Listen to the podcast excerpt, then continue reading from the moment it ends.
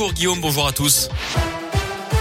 Et à la une, la fin du port du masque obligatoire dans les écoles de l'Ain. 12 nouveaux départements assouplissent les mesures anti-Covid à partir d'aujourd'hui, dont l'Ain et la Drôme, donc dans la région. Pour le Rhône, il faudra encore patienter. Aller au plus près des demandeurs d'emploi, c'est inédit. Un atelier de l'emploi vient d'ouvrir ses portes en plein cœur du centre commercial de la Pardieu à Lyon. Ceux qui en pousseront la porte pourront rencontrer un conseiller emploi pour s'informer sur les formations ou sur les offres. Un conseiller numérique pourra les aider à rédiger un CV ou à réaliser des démarches administratives. Des job dating seront également organisé. Environ 100 000 visiteurs en fréquentent la Dieu chaque jour. L'emplacement est donc très stratégique. Et Camille Auget, la présidente de la mission locale de Lyon, espère que ça fera la différence. Il est différent par le lieu. C'est-à-dire que c'est la première fois, euh, je pense, en France qu'il y a un espace emploi dans un centre commercial. Nous, on est parti du constat que euh, un jeune sur deux euh, n'ont pas recours aux aides auxquelles ils auraient droit, que beaucoup de personnes ne fréquentent pas les institutions, ne poussent pas la porte de nos institutions, et donc on s'est dit, bah nous, on va aller là où ils sont.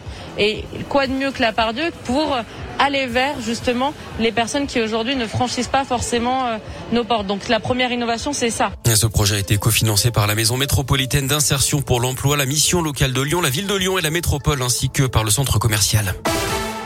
Une bonne nouvelle d'ailleurs pour les demandeurs d'emploi. Facebook prévoit d'embaucher 10 000 personnes d'ici 5 ans en Europe.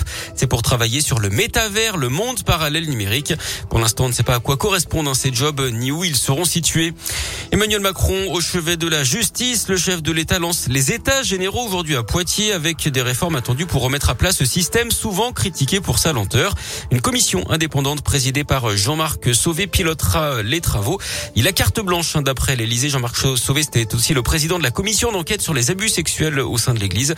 Ces propositions seront remises en février après avoir mené des consultations avec l'ensemble du corps judiciaire.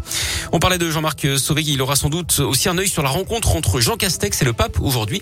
Rendez-vous qui intervient après les révélations de la pédocriminalité au sein de l'Église catholique française. Le pape François avait d'ailleurs fait de la lutte contre les agressions sexuelles au sein de l'Église l'une des priorités de son pontificat. Et puis la cérémonie officielle pour les 60 ans du massacre d'Algériens le 17 octobre 1961 à Paris. Samedi, Emmanuel a dénoncé des crimes inexcusables pour la République. Le chef de l'État qui participait à un hommage sur les berges de la Seine. Le préfet de police Didier Lallemand lui déposé une gerbe de fleurs à la mémoire des morts hier matin. Week-end quasi parfait pour les clubs lyonnais avec en rugby hier la performance du Loup, vainqueur du leader, le Stade Toulousain 25 à 19 et qui conforte sa troisième place. Belle opération également pour l'OL en Ligue 1 après son succès 2-0 contre Monaco samedi. Les filles de l'OL ont battu Montpellier 5 à 0. Les filles de l'Asvel ont remporté leur première victoire de la saison 60 à 59 contre Villeneuve d'Ascq. Un petit bémol tout de même, la défaite des basketteurs de l'Asvel battu 82 à 74 sur le parquet de Strasbourg.